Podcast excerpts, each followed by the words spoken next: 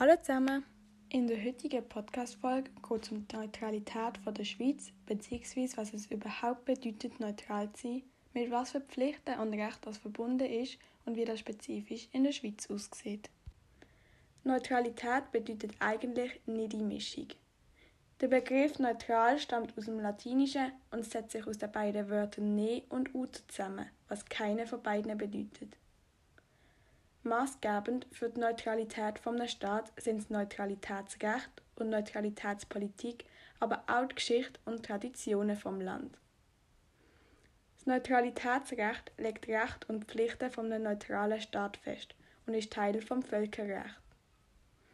Weil sich das Neutralitätsrecht ausschließlich auf die Rechte und Pflichten von neutralen Staaten während bewaffneter Konflikt zwischen anderen Staaten bezieht, wird es manchmal auch als Teil von Kriegsvölkerrecht verstanden. Die einzigen internationalen Abkommen, das Neutralitätsrecht regeln, sind Hager Abkommen von 1907. Dort innen sind Recht und Pflicht von neutralen Macht und Personen im Fall von Landkrieg und Seekrieg festgehalten. Die Schweiz hat die Abkommen 1910 angenommen. Das Neutralitätsrecht schreibt den neutralen Staaten folgende drei Pflichten vor. Erstens sind neutrale Staaten dazu verpflichtet, an keiner internationalen bewaffneten Konflikt teilzunehmen. Auch kriegsführende Parteien militärisch begünstigen dürfen sie nicht, weder mit Truppen oder Rüstungsgütern noch damit, dass sie ihr eigenes Territorium zur Verfügung stellen. Die zweite Pflicht für neutrale Staaten ist Unverletzlichkeit vom eigenen Territorium sicherzustellen.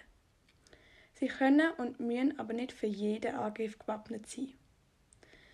Um die Unverletzlichkeit vom eigenen Territorium sicherzustellen, können neutrale Staaten auch mit anderen Staaten zusammenarbeiten, zum Beispiel bei der Beschaffung von Rüstungsmaterial oder in der militärischen Ausbildung.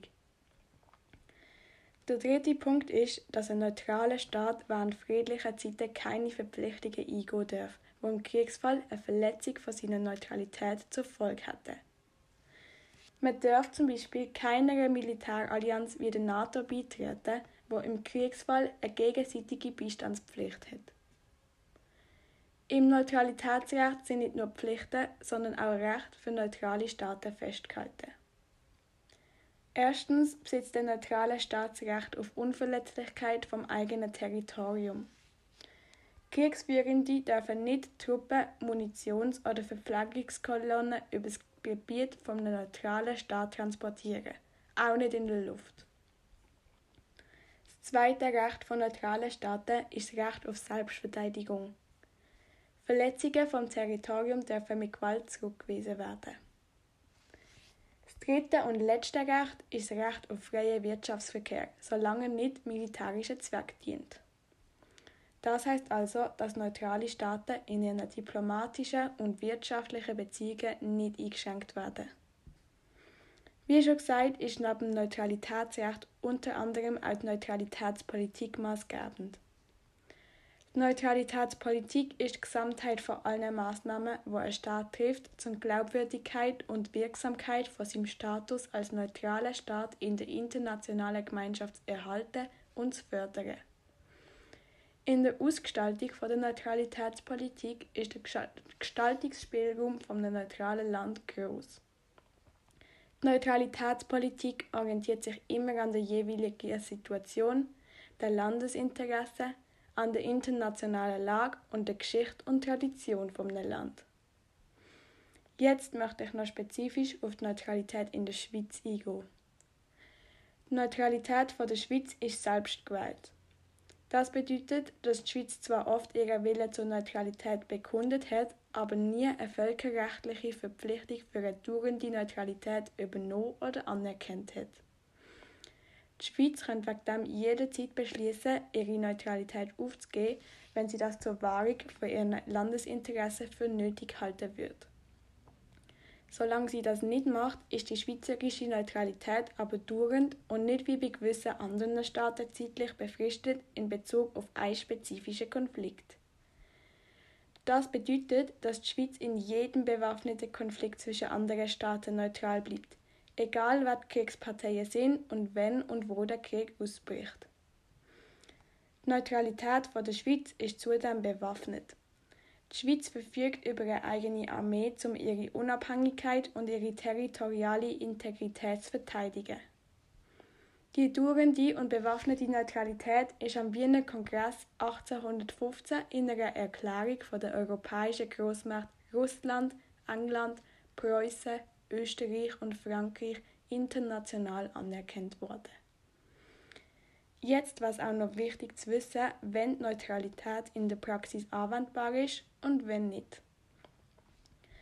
Die Neutralität ist nur auf Konflikte anwendbar, die zwischen zwei oder mehreren Staaten stattfinden, international und bewaffnet sind. Nicht anwendbar ist Neutralität zum Beispiel, wenn der UNO-Sicherheitsrat Maßnahmen zur Wahrung oder Wiederherstellung vom Weltfrieden und der internationalen Sicherheit fordert. Auch nicht anwendbar war Neutralität bei innerstaatlichen Konflikten oder Konflikten zwischen nichtstaatlichen Akteuren. Zum Abschluss gibt es noch zwei wichtige Punkte zum Thema Neutralität, wo man wissen muss. Neutralität hat keinen Bezug zu Migration und Flüchtlingsbewegungen, wo ja oft Folgen von bewaffneten Konflikten sind. Humanitäre Hilfe und Entwicklungszusammenarbeit sowie Flüchtlings- und Katastrophenhilfe dürfen auch in Ländern geleistet werden, wo in einen internationalen bewaffneten Konflikt verwickelt sind. Der zweite Punkt ist, dass Neutralität nicht Unparteilichkeit bedeutet. Auch ein neutraler Staat wie die Schweiz hat das Recht zur politischen Stellungnahme und Kooperation und darf sich für seine Grundwerte wie Demokratie, Rechtsstaatlichkeit und Menschenrechte einsetzen. Damit wären wir am Ende dieser Podcast-Folge angelangt und ich hoffe, es hat euch gefallen und ihr habt etwas lernen Die Quellen findet ihr alle in der Beschreibung.